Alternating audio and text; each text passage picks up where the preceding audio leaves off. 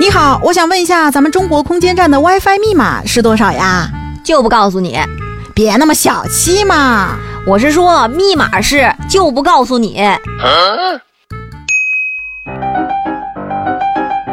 六月十七号的时候，中国航天员聂海胜、刘伯明、汤洪波成为了首批进驻中国空间站的航天员。现在呢，这三名航天员进驻咱们空间站啊，已经超过一个星期了。哦，那他们的工作状态到底是怎么样的？航天员们在太空吃什么？大家期待的直播终于来为我们揭秘了。是的，在直播视频当中啊，我们能看到汤洪波扎着马步，好像坐在凳子上，一边吃苹果，一边用电脑工作。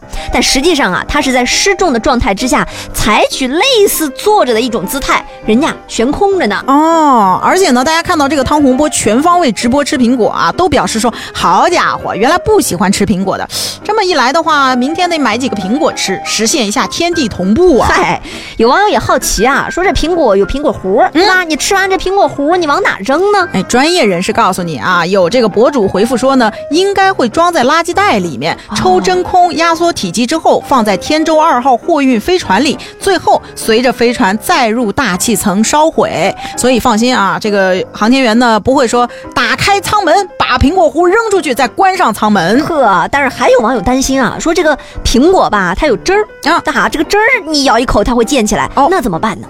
考虑的还真挺多啊。关于这个问题呢，专家们也想到了。嗯中国载人航天工程航天员系统总设计师黄伟芬就介绍说，这一次呢，三名航天员带了几十个苹果上太空，不仅因为苹果营养好，而且它可以长时间的保存。同时呢，由于苹果汁水比较少，吃起来也方便，所以啊，它在好多的竞争对手当中，你比如说打败了它的竞争对手橙子，嗯在空间站最终 C 位出道。哎，那最后还有人提出了，啊嗯，说这个空间站有没有 WiFi 的这个问题。哎，你还别说，真有，而且好用着呢。或中国空间站系统副总指挥竞争啊，他介绍说，这个空间站的 WiFi 设备的核心技术与地面上使用的 WiFi 设备基本上相同。嗯，但是呢，工作人员会结合太空的环境对设备进行全新的设计和制造。哦，从使用感上来说啊，嗯空间站里的 WiFi 和日常咱们家中的 WiFi 用起来没有什么区别。哎呀，那你说会不会发生这样的一个场景啊？嗯这个，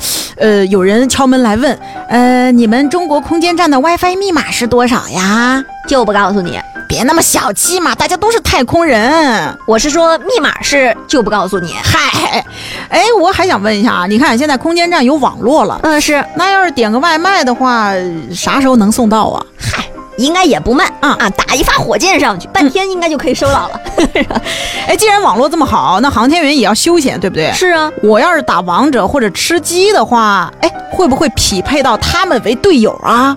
所以朋友们，嗯，你们如果遇到队友挂机哈，啊不要着急着吐槽哦，因为有可能他这会儿正在太空执行任务呢。您好，我想问一下，您家这种保险产品是保什么的呀？保证气死你！